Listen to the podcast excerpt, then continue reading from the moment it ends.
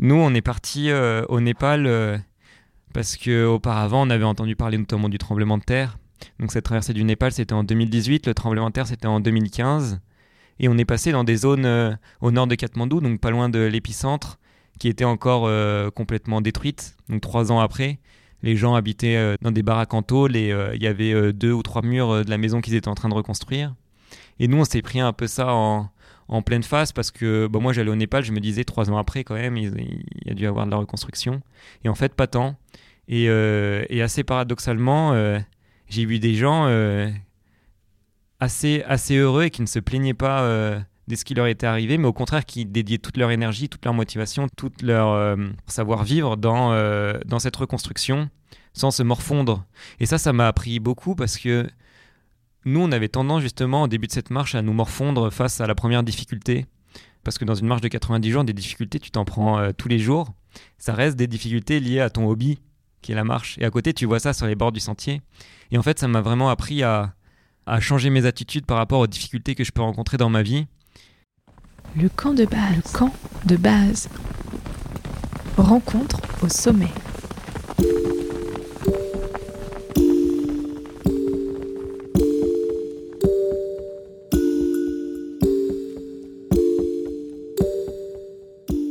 Bonjour et bienvenue dans ce 25e épisode du camp de base, le podcast des rencontres au sommet. Aujourd'hui, j'ai la joie de passer un moment avec Jérémy Biget. Son diplôme d'ingénieur en poche, Jérémy n'a pas suivi la route toute tracée qui lui tendait les bras. Passionné de marche, il part arpenter les montagnes du globe. Mais plus qu'un défi sportif, c'est plutôt les rencontres humaines, à la découverte des cultures du monde, ce après quoi il court. Une superbe leçon de vie et d'humilité. Bonne écoute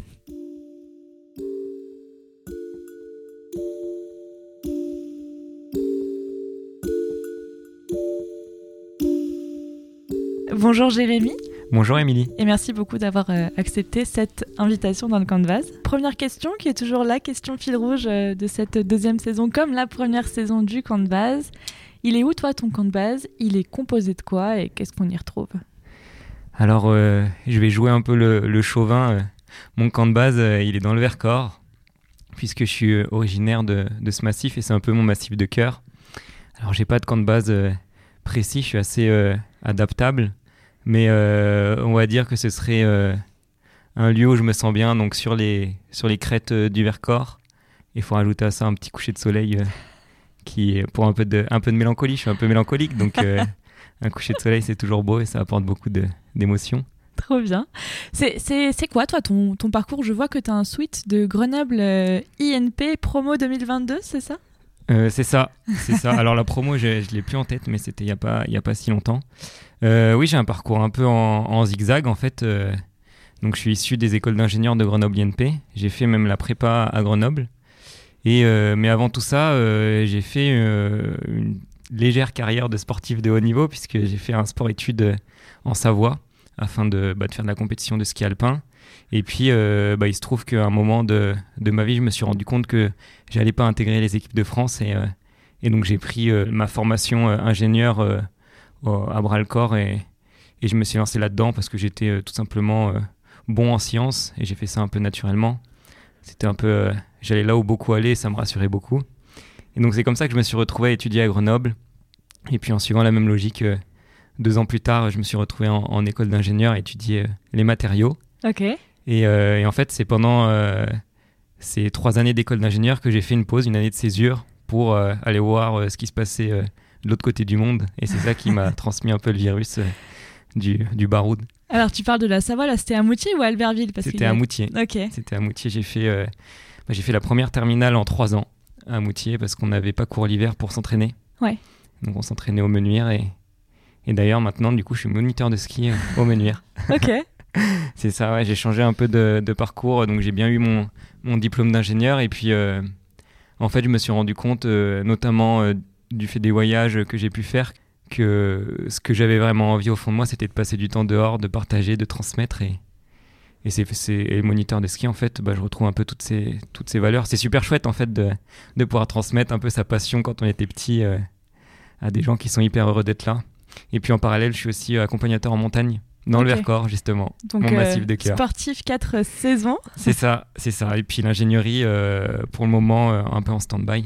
Mais ça m'a apporté beaucoup de choses en même temps, en fait. Euh, je regrette pas euh, non plus. Si c'était à refaire, je referais tout pareil. Parce que euh, je pense vraiment que ce sont euh, dans, les, dans les détours, euh, dans les obstacles que j'ai pu rencontrer, dans les bifurcations que j'ai pu prendre, que, que j'en suis arrivé à la version actuelle de, de moi. Et euh, une version euh, fidèle à moi-même. Tu parlais de voyage, c'est quoi ton premier voyage marquant où tu te dis, bon ok, euh, en fait là, euh, il faut que je bifurque de voie. Et d'ailleurs, on reviendra à Caroline Riegel parce que tu es aussi euh, allée au, au Népal, tu me disais Mm. en off. c'est quoi ton premier voyage vraiment marquant où tu te dis, bon là, allons-y quoi. Et bah, faut remonter à, à 2018, euh, cette année de césure. En fait, jusqu'alors, euh, j'étais euh, habitué du trek et de la randonnée, comme j'étais bah, j'étais sur Grenoble, mais j'étais jamais parti plus d'une semaine. Et puis là, il y a un ami, François, qui m'a proposé d'aller traverser le Népal à pied pendant 90 jours. Donc on passait du coup d'une semaine à, à 90 jours, c'est pas du tout la même discipline. Et, c'est comme ça que je me suis retrouvé au Népal pendant 6 mois. Donc il y a eu 3 mois de, trois mois de marche d'est en ouest à travers euh, l'Himalaya népalais.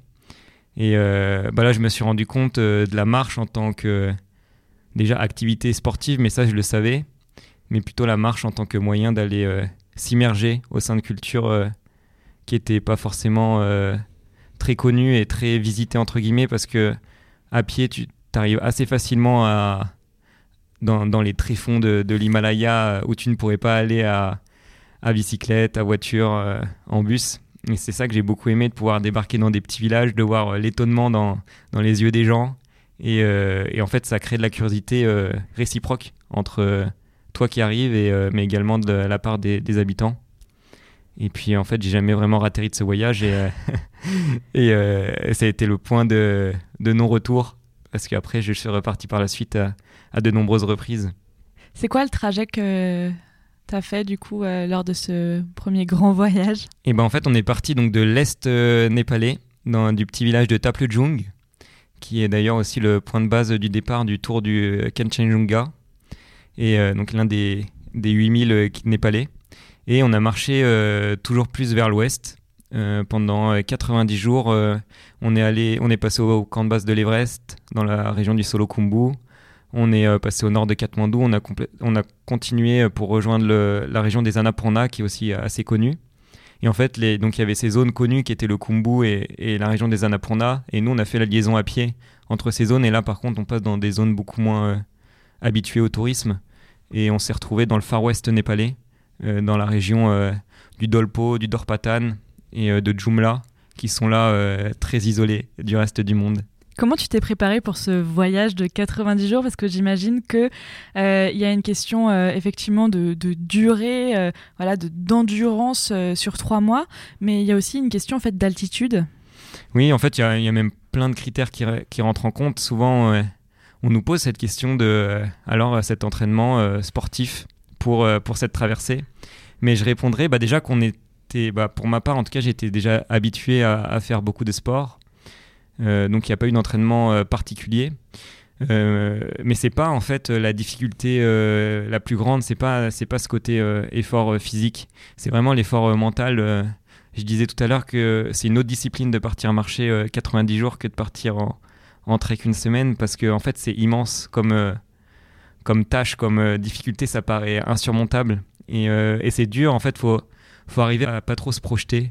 Faut arriver à passer dans l'oubli euh, ces 90 jours de marche parce que si on arrive le premier jour et qu'on se dit euh, mais me reste encore trois mois. 90, 90 jours à, à faire ça. euh, ça paraît vraiment difficile. Donc moi, ce que je faisais, c'était que, que je me faisais des petits objectifs. En fait, Euh, j'avais en tête l'arrivée de l'étape du jour et je voyais pas plus loin que deux ou trois jours et ça me permettait, en fait, sans m'en rendre compte, de passer toutes ces petites difficultés. Et au bout d'un moment, on se retourne et on se rend compte qu'il y a vraiment beaucoup de difficultés qui sont passées et qu'en fait, on est proche du gros objectif final. Et puis avec ce côté altitude, comme tu as dit, souvent on, mettait en avant ce côté sportif, mais euh, la principale difficulté euh, physique, c'est lié à l'altitude parce qu'on monte assez haut, même en trekking.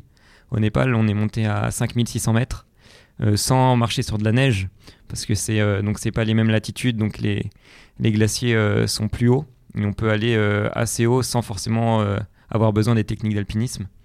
Et, euh, et ouais, faut, faut jouer avec ça, sachant que nous, on n'est pas habitué à monter à ces altitudes, faut pas monter trop vite. Alors ça va qu'à pied, on se déplace assez lentement et il y a une acclimatation qui se fait assez naturellement, mais toujours est-il qu'après trois semaines de marche, on a passé le premier col à 5400 et que j'ai été bah, bien atteint par ce mal des montagnes. J'ai vomi tout ce que je pouvais. Moi, il y avait le. On est passé dans un, dans un lodge. On était dans la région du Kumbu qui est touristique, donc il y a des lodges pour, pour dormir. Et euh, ils nous avaient offert, donc j'étais vraiment pas bien à ce moment-là, et ils nous avaient offert un, un jus d'orange chaud qui n'avait pas aidé euh, et qui, qui m'avait bien précipité aux toilettes. Mais oui, c'est une question après d'habitude. Et puis, ça s'explique pas trop aussi, cette histoire de mal des montagnes. euh. Un mois après, euh, je on a repassé en- à plus de 5000 mètres, euh, je ne l'ai plus eu. Mes potes, ils l'ont pas eu non plus. Jamais. Donc, euh, donc voilà, c'est tombé sur moi. Il y a un moment donné où tu t'es dit, là, il faut qu'on redescende parce que vraiment ça va pas et je sais pas comment je vais faire pour survivre jusqu'au lendemain. Non, il y a un moment donné où, euh, où j'ai débranché complètement le cerveau. euh, j'ai dit à mes potes, faut, me, faut me descendre, mais faut pas quitter la marche, faut perdre de l'altitude parce qu'on était à Skol à 5400, au-dessus des lacs de Gokyo. Et là, ils m'ont pris en charge. C'était presque si j'avais mon bras sous leurs épaules pour descendre de, de 700 mètres d'altitude. Et déjà, descendre de 700 mètres, ça fait du bien. Et, euh, mais non, j'ai jamais eu euh, de frayeur euh, liée à ça. euh, en plus, j'avais déjà été euh, victime du mal des montagnes. Comme j'ai fait pas mal de compétitions de ski, j'ai passé pas mal de temps sur les glaciers l'été, notamment aux Deux Alpes ou à Tignes, à 3600 mètres. Et j'avais été victime, euh, étant jeune, de, ce mal des montagnes. Et je savais un peu comment je réagissais. Et euh, c'est ça qui a aidé aussi. Ok, donc Mm. tu savais qu'en fait ça allait aller mieux à un moment donné si tu perdais un peu d'altitude. Ouais, c'est ça, ouais. Parce ça, que finalement, de 5400 à tu perds euh, 700 mètres, c'est pas grand chose. Moi, je suis, je suis Mm. malade à partir de 3200, donc tu te dis c'est toujours au-dessus de 3200. Oui, mais c'est pas grand chose. Mais en fait, bah, je sais pas exactement comment fonctionne euh, le mal des montagnes. D'ailleurs, c'est pas super bien expliqué. Mais euh, c'est une histoire de. En, en 50 mètres, ça peut déjà. Il peut y avoir une différence. hein. et puis ça dépend, c'est assez personnel. Donc, euh, en tout cas, moi, ça suffit. Est-ce que tu as documenté ce premier voyage euh, de traversée euh, à travers le Népal? Alors, c'était une première euh, sur plusieurs aspects. Donc, une première longue balade. mais c'était aussi l'occasion pour la première fois de réaliser un film. On savait pas trop qu'on allait réaliser un film. On avait emporté le, le matériel nécessaire en se disant que bah, si on a des images, peut-être qu'on pourra en tirer quelque chose. Mais on n'y connaissait rien. Et en fait, on est rentré, on s'est dit, ah, c'est dommage de d'avoir vécu tout ça et de pas le partager. Et on avait pas mal d'images, donc je me suis mis euh, au travail. Euh, j'ai ouvert pour la première fois un logiciel de montage et j'ai essayé de, coller les rushs. Et de fil en aiguille, on est arrivé à un petit documentaire qu'on a appelé euh, 400 lieux sur la Terre, en référence à, à Jules Verne. 400 lieues, donc c'est une unité de mesure, les lieux, et ça représente la distance qu'on a marché au Népal de 1500 km. Et, euh, et puis voilà, et puis on a pu faire quelques festivals avec euh, ce film. Et puis c'est surtout en fait l'occasion aussi de laisser quelque chose euh, dans quelque chose de physique. Parce que un film, tu pourras le regarder dans, dans 20-30 ans en te remémorant les, les souvenirs avec les copains. Quoi. Ouais. Mais pourquoi, du coup, tu as, choisi euh, de, de, de, te mettre à l'image? Il y a le son aussi, puis tu aurais pu te dire que tu pouvais écrire, tu vois, un petit Mhm. carnet euh, jour après jour. Est-ce que c'est des choses que tu as fait à côté, tu vois euh, Se remémorer aussi euh, bah, pour, pour finalement la narration du film, euh, avec un petit carnet jour après jour, ce qui s'est passé? Euh, Est-ce qu'il y a Mhm. eu d'autres médias, en fait, à côté euh, que tu as utilisés? Alors euh, pour ce premier voyage, pas tant, parce que vraiment on n'avait aucune expérience et, euh, et je prenais des images parce que j'avais un appareil photo. Il n'y avait pas de volonté derrière, euh, j'avais pas d'objectif en tête.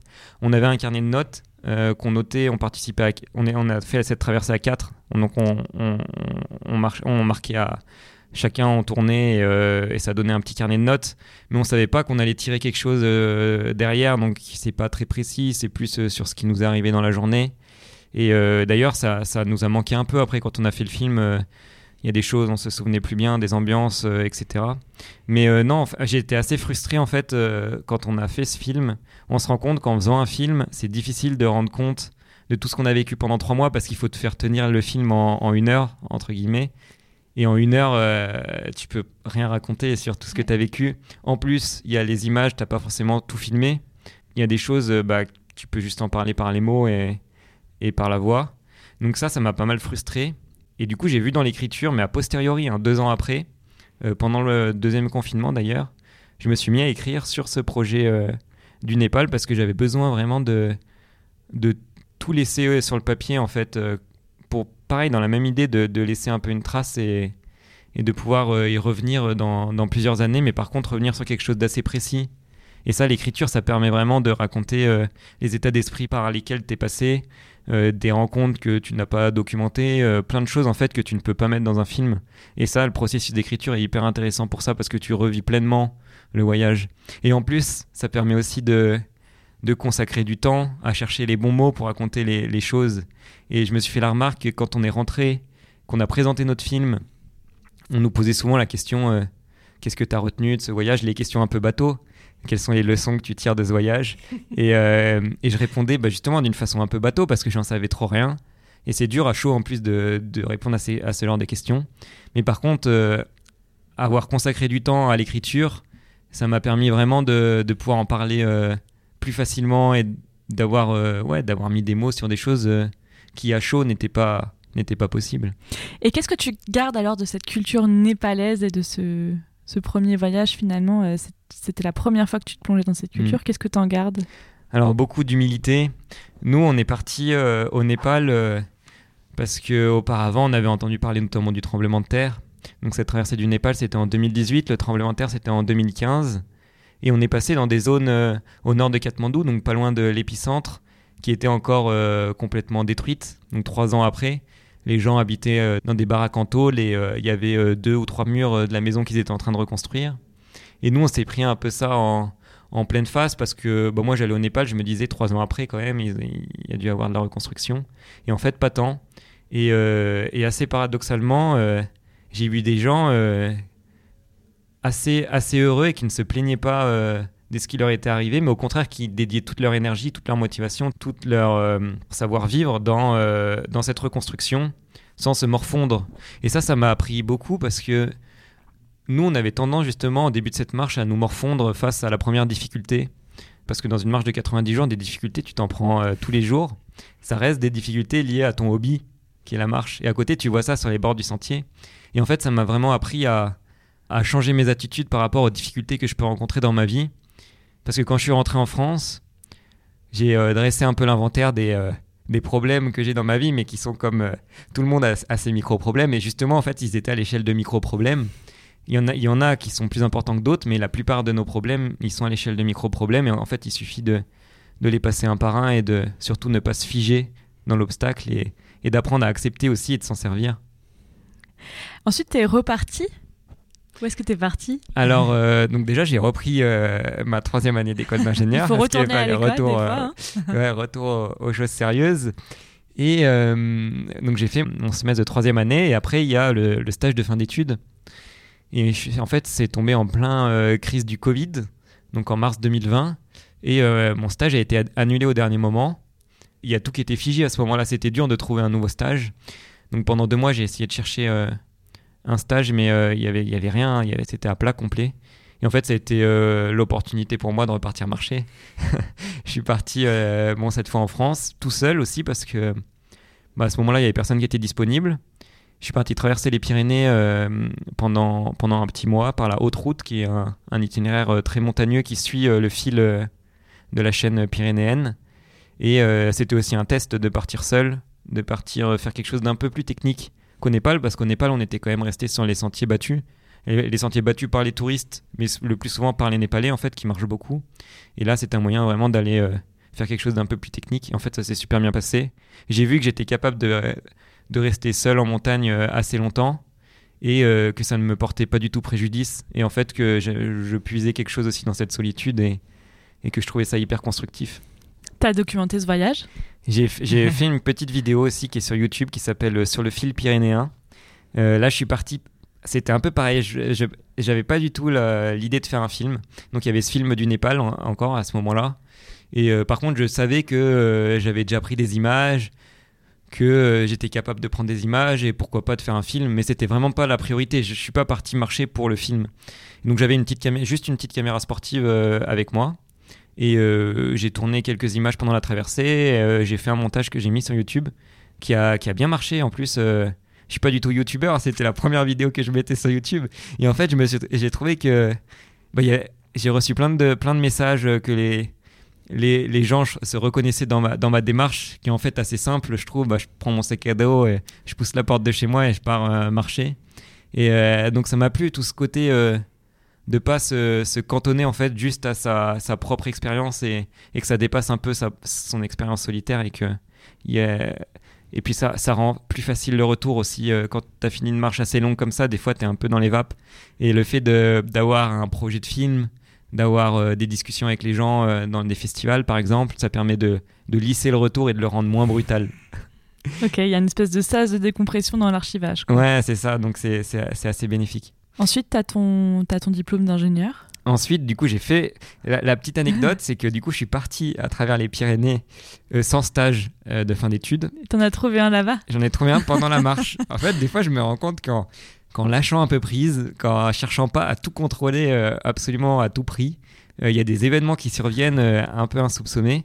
Et là, c'était le cas. Et j'ai fait ma, mon entretien de stage à Font-Romeu donc euh, en pleine traversée des Pyrénées, euh, j'ai dû me débrouiller pour arriver euh, le jour en question pour avoir internet et pour aller m'acheter un, t-shirt et un rasoir pour me raser. et j'ai fait l'entretien avec la visio de mon téléphone. Et, été pris à ce stage. Et coup, j'ai fait mon, stage de fin d'études jusqu'en en mars 2021. Et là, du coup, bah, c'était le moment où, fin des études, diplômé, qu'est-ce que je fais maintenant? Et en fait, toutes les expériences que j'avais eues jusqu'à là m'ont fait euh, comprendre ou prendre conscience en tout cas que, que je, vraiment je pouvais faire les choses euh, pour moi et écouter euh, mes envies les plus profondes. Et que je devais pas faire les choses pour être valorisé au regard de l'autre. Et en fait je me demande si si je me suis pas lancé dans l'ingénierie parce que on m'avait promis à la fin un, métier valorisé. Ouais c'est ça. Hyper valorisé ouais c'est ça euh, et, qu'en fait, euh, moi, mes envies profondes, c'était de passer du temps dehors, de me reconnecter à la nature et de vivre simplement, sobrement et de partager, transmettre. Et c'est pour ça que bon, j'avais la chance, à ce moment-là, en parallèle de mes études aussi, j'ai passé ce monitorat de ski alpin du fait de la compétition que j'ai pu faire euh, auparavant. En fait, je me rends compte vraiment maintenant de, la chance que j'ai eu d'avoir le choix entre, bah, ces deux directions. Et j'ai choisi cette direction du travail saisonnier contre toute attente. Euh, et, en fait, ça me permet aussi euh, bah déjà de, renouer un peu avec ces valeurs qui me sont chères, mais aussi de, de gérer mon temps. Euh, parce que j'adore les sciences, mais le problème, moi, ce qui me rebutait un peu dans le, dans le métier d'ingénieur, c'est c'est que j'allais pas être capable d'être maître de mon temps. Alors que là, maintenant, je suis, bah, mon temps, je l'organise un peu comme je veux, et ça me permet de repartir en balade. Ouais. C'est drôle parce que tu vois, moi, j'ai eu le retest. J'ai aussi été à Moutier. Et euh, quand j'ai eu l'Eurotest, j'ai dit euh, à mes proches euh, bon ben j'ai eu l'Eurotest, oui je suis capable de voilà de faire le reste et tout, mais j'ai pas envie. Moi, ce qui me fait rêver, c'est le son. Je veux faire ça de ma vie et du coup, je veux pas être monitrice de ski, donc je vais pas passer, euh, tu vois, euh, mon examen euh, de DS jusqu'au bout. Alors tout le monde me dit mais t'es complètement débile et tout, t'es taré. Mais en fait moi tu vois, j'étais vraiment attirée par le micro. Et en fait on verra bien quoi. Mhm. Et j'en ai fait mon métier. Et bah je suis très heureux de l'apprendre déjà que t'es passé par Moutier parce que je ne le savais pas. Et puis non, bah justement pour rebondir, des fois on me demande les, les personnes qui m'inspirent dans ma vie en, en, en soulignant, en mettant en parlant de Mike Horn, euh, ce genre de personnes. Des exploreurs euh, du dur, du dur. Euh, dans la performance. Mais en fait, moi, je me rends compte que de plus en plus, je suis mes inspirations se, se limitent pas du tout au monde de l'aventure. Et je suis très inspiré par les gens qui écoutent vraiment leurs envies profondes et qui se lancent dans une entreprise sans garantie, mm. pleine de doutes.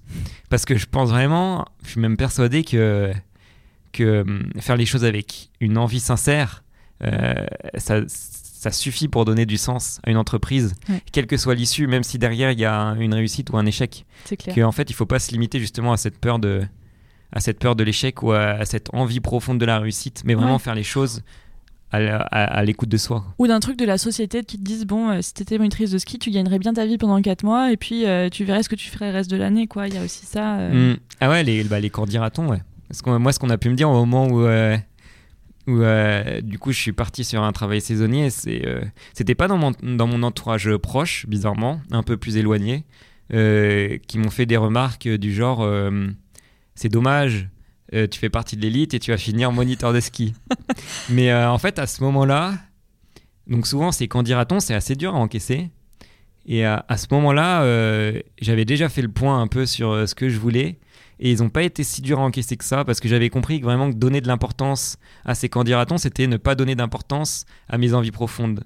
Et que vraiment, je pouvais faire les choses juste avec, avec sincérité et avec envie. Ouais.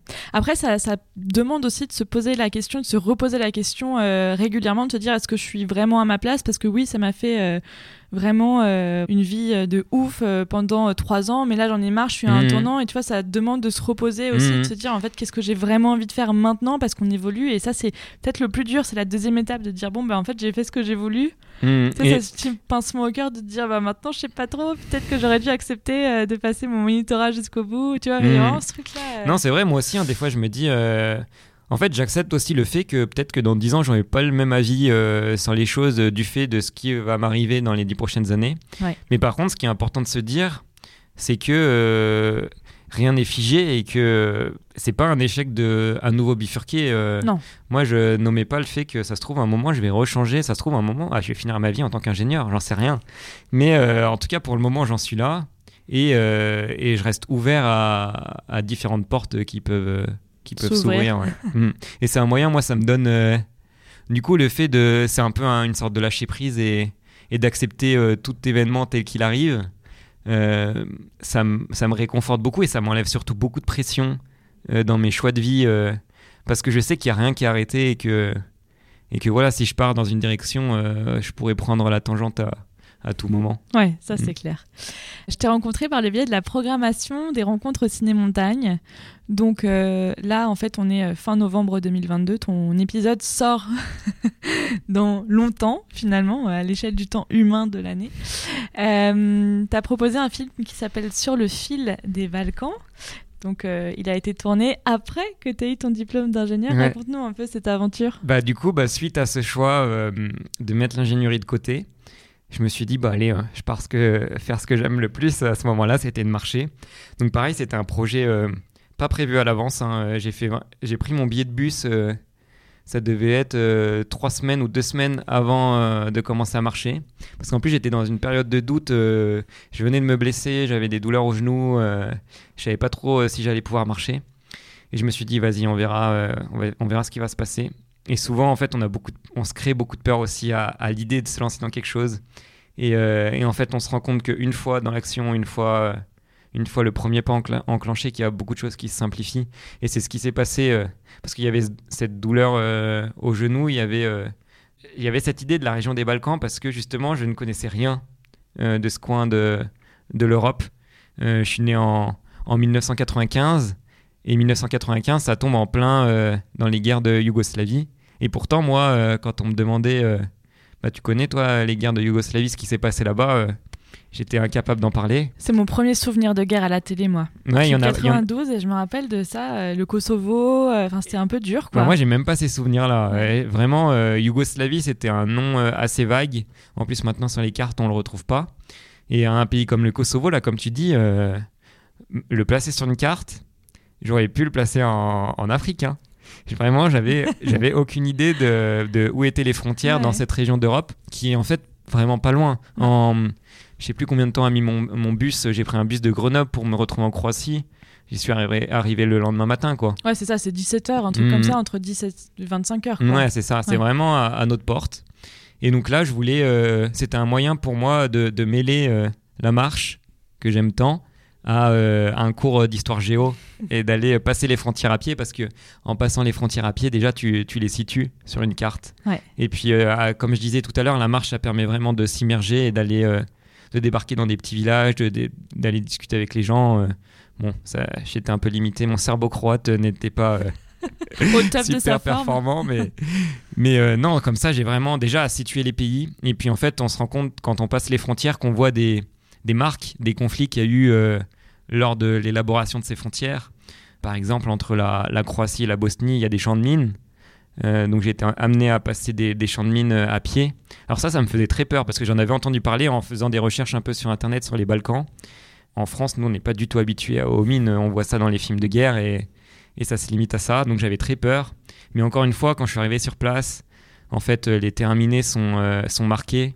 Comme il y a des terrains minés, tout le monde emprunte le même sentier, donc euh, le chemin il est très bien euh, tracé. Et en fait, il y a presque aucun risque d'aller marcher sur une mine. C'est euh, juste très impressionnant de se dire qu'à peut-être 30 mètres de, de là où il y a des explosifs. C'est au moment j'ai jamais eu peur, alors que c'est quelque chose qui me faisait très peur depuis chez moi, devant mon ordi, quoi. Il y a eu ça, il y a eu les bunkers aussi sur la frontière albanaise. Ça, pareil, moi, je ne connaissais pas l'histoire, j'ai mal le prononcer, mais de, du dictateur Envers Extra qui a fait construire des, des bunkers le long de la frontière albanaise. Je crois qu'il y a un bunker pour 17 habitants en, Albanie. C'est un truc de malade. Et quand du coup, euh, tu as une grande chance en passant les frontières de, de voir euh, ces bunkers parce qu'ils cherchaient à, à, à, protéger euh, l'Albanie contre toute menace extérieure. Ok. Et non, il y a des, je suis tombé aussi sur des, des, des cadavres de, de chars d'assaut. Donc des vieux chars qui étaient impactés par les balles, rouillés, qui avaient été abandonnés en montagne. Et en fait, ça attise un peu ta curiosité. Tu vas voir les gens, tu leur demandes et tu apprends sur, euh, sur ce qui s'est passé là. Euh. et maintenant, je peux bien mieux parler des guerres de Yougoslavie. Alors que de bas, je suis parti juste marcher, euh, faire un projet sportif. Donc là, c'était vraiment un moyen de d'allier ces deux aspects-là. Et en, et en faisant un film aussi, c'était un moyen de, bah, de réconcilier un peu les gens avec les Balkans, parce que du coup, c'est des, des, pays qui font assez peur du fait des, des préjugés qu'il y a du fait des guerres de Yougoslavie. Alors qu'en réalité, moi, je me suis jamais senti en danger. Et il y a un potentiel montagneux euh, incroyable au Monténégro. Tu peux passer des, des plateaux qui font penser aux, steppes d'Asie centrale. C'est hyper grand. Il y a, voilà, il y a des, des, bergers, des agriculteurs qui montent en montagne l'été et, et, qui vivent tout simplement avec leurs bêtes. Euh, comme en alpage chez nous, quoi. Comme en alpage, ouais. ouais, comme en dans le Vercors. Ouais, ouais, c'est ça. Ok. Et puis qu'on a aussi une culture de l'accueil euh, phénoménale. En fait, plus tu vas vers l'est, j'ai l'impression, et plus les gens t'ouvrent leurs portes facilement le point culminant, ça a été en, Albanie, où, où, je me suis fait inviter pas mal de fois. Et même, ils, ils, ont une certaine responsabilité à prendre soin de l'étranger. À partir du moment où l'étranger va rentrer dans ton jardin, dans ta propriété, c'est toi qui es responsable de l'étranger.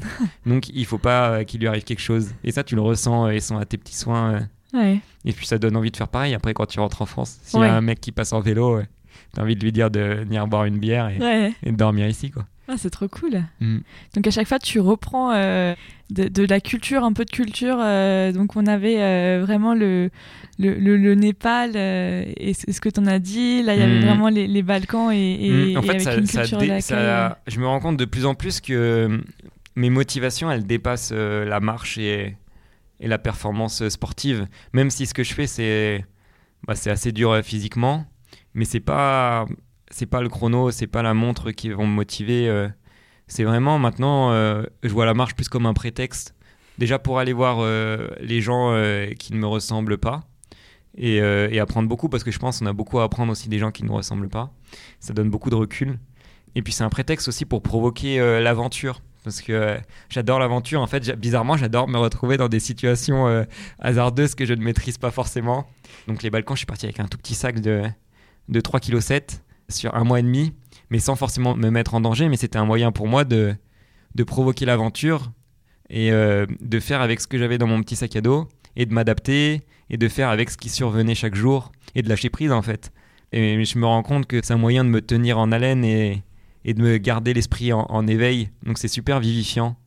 Ouais, je comprends. Et, c'est rigolo parce que tu reprends ces morceaux de culture, quoi. Euh, voilà, le, le, le mind, enfin, l'état d'esprit un peu népalais de se dire, bon, bah, en fait, euh, euh, rien n'est grave et on, fait avec ce qui nous arrive. les Balkans, la culture de l'accueil. T'es reparti en octobre. Ouais, je suis reparti en, en, Asie centrale. Bah, je suis parti en, je suis rentré en octobre, donc je suis parti en fin juin. J'ai marché pendant trois mois. C'était la plus longue marche que j'ai pu faire. Je suis parti euh, dans l'idée de traverser euh, le Kyrgyzstan et le Tadjikistan, qui sont aussi deux pays qui, euh, qui font un peu peur, tout simplement parce qu'ils finissent par Istan et qu'ils sont limitrophes au Pakistan, à l'Afghanistan. Mais c'est des pays qui s'ouvrent au tourisme, surtout le Kyrgyzstan. Et je lis beaucoup des, des bouquins d'explorateurs, de, de, voyageurs d'antan. Et en fait, je me suis rendu compte que déjà, je suis né un peu trop tard par rapport à, à tout ce qui s'est passé. Et que tout ce qui s'est passé, ça a eu lieu presque exclusivement en Asie centrale, à la croisée des routes de la soie euh, ah notamment. Et euh, donc j'ai cherché à, à, mêler un peu euh, les lignes des bouquins d'explorateurs d'antan à la cartographie soviétique, parce que les, les soviétiques sous l'URSS, ils, ils, avaient tout cartographié leur, leur, territoire, donc il y a des cartes qui existent assez précises sur ces régions du monde. Et de créer un itinéraire, de me frayer un passage des Monts Célestes, qui est la chaîne de montagnes au Kyrgyzstan, jusqu'à la capitale tadjik euh, Dushanbe. C'est euh, Ella Maillard qui fait ce voyage aussi, non? Ouais, bien. Ouais, ah, Et la- c'est ça. ouais, ouais, carrément. Et la Maillard m'a bien inspiré. J'ai même essayé de reproduire son parcours au début. Ah ouais? Donc elle, elle est partie. Donc c'est une Suisse qui, euh, qui a écrit un bouquin des, hum, des Monts Célestes au Sable Rouge et qui est partie en 1932 euh, bah, explorer ces contrées. Donc c'est l'une des premières occidentales à être allée là-bas. Euh, et elle est partie d'un- d'une ville qui s'appelle Karakol, maintenant qui s'appelle Karakol, euh, pour aller jusqu'à la frontière euh, chinoise. Donc c'était en 1932, ça commence à remonter. Il n'y avait pas les mêmes axes de communication. Et elle a emprunté des cols qui étaient jusqu'alors empruntés par les, les caravanes des routes de la soie notamment. Et donc elle parle des noms d'écoles dans, dans son bouquin. Et moi j'ai cherché à retrouver ces cols qui sont maintenant plus utilisés parce qu'il y a des routes qui contournent les massifs et ça va beaucoup plus vite d'emprunter les routes. Mais du coup j'ai cherché un- bah, le col Djukuchak, qui elle en parle euh, qu'elle a pris à l'aller en allant vers le sud, qui est à 4042 mètres. Et euh, je l'ai retrouvé sur les cartes. Sauf que en me renseignant sur place, il n'y a plus personne qui l'utilise. Il y a un glacier à traverser d'ailleurs. Ce qui me rassurait, c'était que dans son bouquin, elle l'a fait avec des chevaux. Moi, j'étais à pied, donc j'avais un peu plus de marge de main-d'œuvre. Et en fait, euh, bah, ça s'est bien passé. J'ai traversé ce glacier sur les pas de la Maillard qui était passé là 90 ans auparavant Excellent. pour me retrouver dans les, sur les hauts plateaux d'Arabelle qu'elle décrit aussi euh, comme quelque chose de très sauvage, mais qu'elle décrit pas assez comme quelque chose de très sauvage parce que C'est sauvage. c'est sauvage et c'est surtout immense. C'est vraiment très grand et quand tu es à pied, elle, elle était, elle était à cheval. Donc je pense déjà tu, les distances passent un peu plus vite et tu sens pas aussi les- le sol marécageux qui est vraiment marécageux. Et à pied pendant deux jours, je me suis vraiment demandé ce que je faisais là parce que c'est immense. Il y y a personne, il y a beaucoup trop de vent sur ces plateaux. Donc les nomades euh, d'Asie centrale n'habitent pas ce plateau. Euh, L'hiver, le sol est, est gelé. Et euh, l'été, euh, il y a toute l'eau qui ressort, donc ça fait vraiment un sol spongieux. Une tourbière, quoi. Ouais, c'est ça. euh, Et tu marches euh, donc avec le vent de face sur 60 km à peu près. Et euh, ouais, c'est pas un endroit pour, euh, pour l'être humain, ça, ça te remet à ta place. C'est marrant parce qu'en 1935, du coup, elle suit euh, Peter Fleming Mm. ou Peter Fleming la suit. Enfin, en tout cas, ils sont deux étrangers, ils se disent bon, là, on est à Pékin, il faut qu'on repasse par l'Himalaya pour aller de l'autre côté. Mm. On a perdu l'expédition Citroën euh, quelques années auparavant. On n'a jamais retrouvé euh, l'exploration. Euh, ils se disent bon, bah, on y va. Et il y a une, une, une superbe image, tu sais, quand elle est sur son cheval et que euh, elle s'ennuie. Et en fait, euh, elle s'amuse avec les ombres qui passent en fait euh, durant la Ok, journée. non, je l'ai et... pas vu, ok. Et c'est Oasis interdite Ouais, bah j'ai entendu, je l'ai pas lu, mais j'ai entendu parler de ce de bouquin aussi. Pékin à, du- je- jusqu'au Pakistan, il me semble. Là. Ouais, c'est possible, c'est possible. Donc c'est 1935. Donc je crois que c'est le retour du voyage que toi tu as entrepris en fait, parce que c'est 1932, c'est ça? Ouais, c'est ça, ouais, Ouais. 1932. Et il y a aussi des superbes écrits. Donc Peter Fleming, en fait, qui a inspiré à Ian Fleming le personnage de James Bond. Ok. Et euh, c'était son frère, en fait, euh, le- l'écrivain Ah, de, mais j'en apprends trop de euh, James Bond. trop bien. Et en fait, euh, c'est ce Peter Fleming qu'on soupçonne en fait d'avoir été au service de la couronne quand il était en Orient. ok. Voilà. Et donc elle euh, cheminait avec euh, ce personnage qui avait l'air d'être quelqu'un de euh, pas très pour l'égalité homme-femme en tout cas. Mais ils partent ensemble et ils arrivent euh, au Pakistan et c'est une des seules expéditions qui arrive à ce moment-là euh, à traverser en fait l'Himalaya euh, dans ces conditions-là. Ok, ma faudra que je lise. Je, suis- je Oasis suis bien, je suis bien inspiré par tous ces, ces histoires, que ce soit Ella Maillard, Alexandra Davinel, euh, Ouais. Sven Edin. Ouais. plein. Mm. Amélie euh, Schreinberg. Ah, faudra que je note. avec qui elle part. Elle, elle- un- Ah, mais oui, au- ouais. en, en Afghanistan, non? Il me semble que c'est ça. Hmm, Je, c'est un livre que j'ai lu aussi et, euh, et qui est super chouette. Ok. Elle part en voiture cette fois-ci. Ouais, oui, oui, j'en ai entendu parler. Et il est vraiment très cool. Ok. Bah ouais, en tout cas, moi, j'ai beaucoup été inspiré par euh, toutes ces, euh, ces dames et ces hommes qui sont partis euh, Ouais. un peu à l'encontre des candidatons. Et puis la grosse différence aussi, c'était qu'ils partaient, mais euh, s'il n'y avait pas non plus une probabilité de 100% qu'ils reviennent. Et ça, ça, ça, c'est impressionnant. Ouais.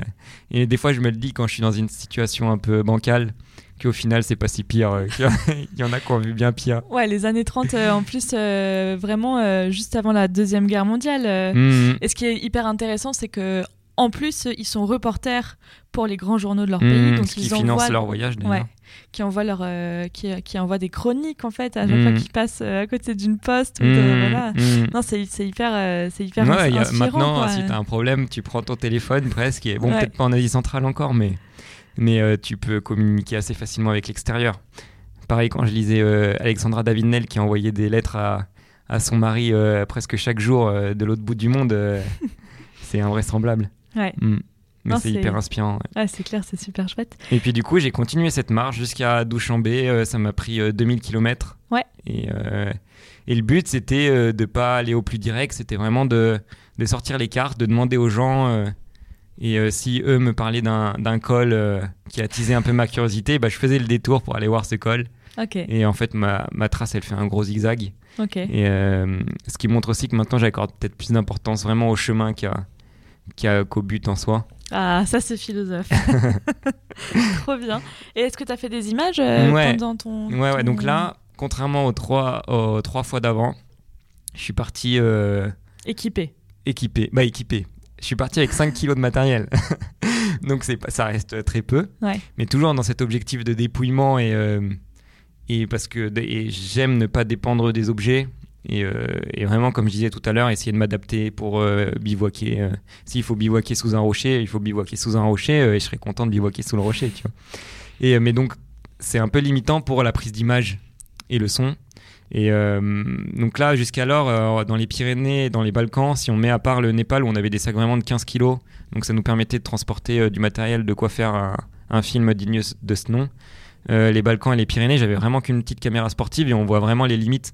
Euh, c'est très bien pour euh, parce que si tu te rapproches du personnage, parce que c'est un peu plus humain euh, comment c'est filmé. Par contre, il y a des limites euh, pour la qualité, euh, bah, la stabilisation, pour le son. Y a, on voit, je, je me rends compte des limites. Là, une caméra sportive, c'est super bien pour filmer l'action.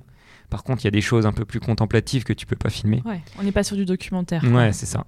Donc là, je suis parti toujours avec des moyens restreints, mais un peu plus équipé quand même. J'avais donc une caméra sportive déjà bien plus récente. Maintenant, elles sont beaucoup plus stabilisées. J'avais un micro et j'avais un, compact, donc un appareil photo, un petit appareil photo qui me permettait de prendre des photos et aussi de filmer. Et, euh, ça change un peu la dimension aussi parce que ça m'a permis de filmer euh, les, les à côté. En fait, sur les films des Pyrénées et des Balkans, mine de rien, on voit quand même beaucoup ma tête parce que je suis avec une caméra sportive et que c'est propice à filmer euh, ce genre de plan. Là, j'ai pu vraiment filmer euh, un peu l'extérieur, mes rencontres avec les nomades, euh, des plans en plus de paysages, des plans de vie euh, locale quand ils utilisent les crémeuses, le moulin à écrémer pour séparer la crème du lait, par Trop exemple. Plein de petits détails comme ça, en fait, que tu peux pas rendre compte avec une caméra sportive. Ouais. Donc j'espère que le film, euh, donc je suis en plein montage du film, et j'espère que le film, euh, bah, il y aura un peu moins de, de plans de, de ma tête. J'en ai un peu marre de voir ma tête. donc on verra bien pour le printemps, j'espère. Ok. Mm. Donc le printemps 2023. Ouais. Euh, Qu'est-ce qu'on te souhaite pour la suite alors, euh, Jérémy? Bah, de continuer de rouler ma bosse euh, à travers les montagnes euh, du monde et les À montagnes chameau, locales. ouais, ouais, j'en ai croisé d'ailleurs. euh, Ouais. D'ailleurs, c'est marrant parce que bon, maintenant, je pense qu'ils étaient là plus pour le tourisme. Euh, Il y a un lac qui s'appelle le lac Sangkul au, au Kyrgyzstan qui est très touristique.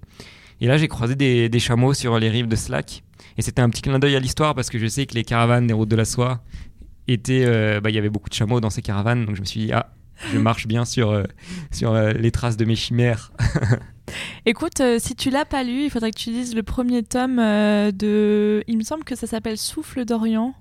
Ok, je ne Ou connais pas. C'est Caroline Riegel, Ok, ok. qui elle aussi est, est ingénieure, hydrolo- hydrologue hein, pour le coup. Ouais, ouais. Et donc c'est Caroline Riegel, c'est son tout premier euh, ok, j'en j'ai vu ces documentaires, mais j'en ai pas lu, j'ai pas lu de livre. Et en fait, euh, si tu veux, tu as le premier tome où elle arrive aux portes euh, de la vallée du Zanskar. Mhm. Euh, le deuxième parle de ce dont on a parlé dans le premier épisode du, du podcast Mhm. que tu as écouté là sur Mhm. le, le camp de base. Mais vraiment, elle raconte en fait comment est-ce qu'elle prend le train, comment est-ce qu'elle euh, traverse euh, la Russie, elle parle de la Mongolie et en fait, elle a plusieurs moyens de transport, dont un chameau, dont un poney, un poney, un cheval. Voilà. Et je te le conseille parce qu'il est, il est, il est écrit avec beaucoup d'humour. Elle traverse des situations rigolotes et il y a d'autres où on se dirait mais comment est-ce que j'aurais fait et elle s'en sort à chaque fois. Ouais, ça, ça tombe bien en plus, je vais faire ma liste de Noël là. Ah ben, écoute, euh, je ne me rappelle plus de- du livre, mais en fait, euh, son, son dessin, c'est de suivre en fait euh, une goutte d'eau du lac Baïkal Ok. à travers euh, en fait les cours d'eau et elle rencontre plusieurs ingénieurs dans les différents pays qui euh, euh, travaillent au fil de l'eau en fait. Et c'est hyper intéressant. Et puis à Lily, j'imagine son activité d'ingénieur. Complètement. Hmm. Mais non, mais cette personne m'inspire beaucoup justement parce que du, fait qu'elle arrive, qu'elle ait réussi à s'immerger beaucoup avec les. Comme je disais tout à l'heure, maintenant je passe un peu le, l'aspect sportif euh, comme un prétexte et un peu en second plan, et je cherche vraiment l'immersion. Et là, dans Caroline Riegel, euh, c'est une pro d'immersion. elle parle la langue locale, elle passe du temps avec, avec les nonnes, et, et moi, c'est quelque chose que j'aspire à faire un jour et déjà, il faut que je me mette euh, aux langues locales. Parce que des fois, c'est un peu frustrant. Au bout de 20 minutes à, bredouiller euh, le russe ou le, ou le serbe euh, pour expliquer que tu as, un frère, une sœur et, que tu as 25 ans. Eh ben, elle, elle a un petit dictionnaire dans lequel, en fait, elle déchiffre au, fur et à mesure. Elle parle aux gens comme ça quand elle, tu vois, quand elle sait pas. Et les gens mhm. aussi, quand ils sont lettrés, du coup, ils peuvent communiquer avec elle dans ce sens-là, quoi. Ok. Je te conseille ce livre. Ok. Voilà. Et eh ben, c'est noté. Eh ben, merci infiniment euh, d'être venu jusqu'à moi aujourd'hui euh, dans le Canvas. Eh ben, merci à toi. Et à très vite, Jérémy. À très vite.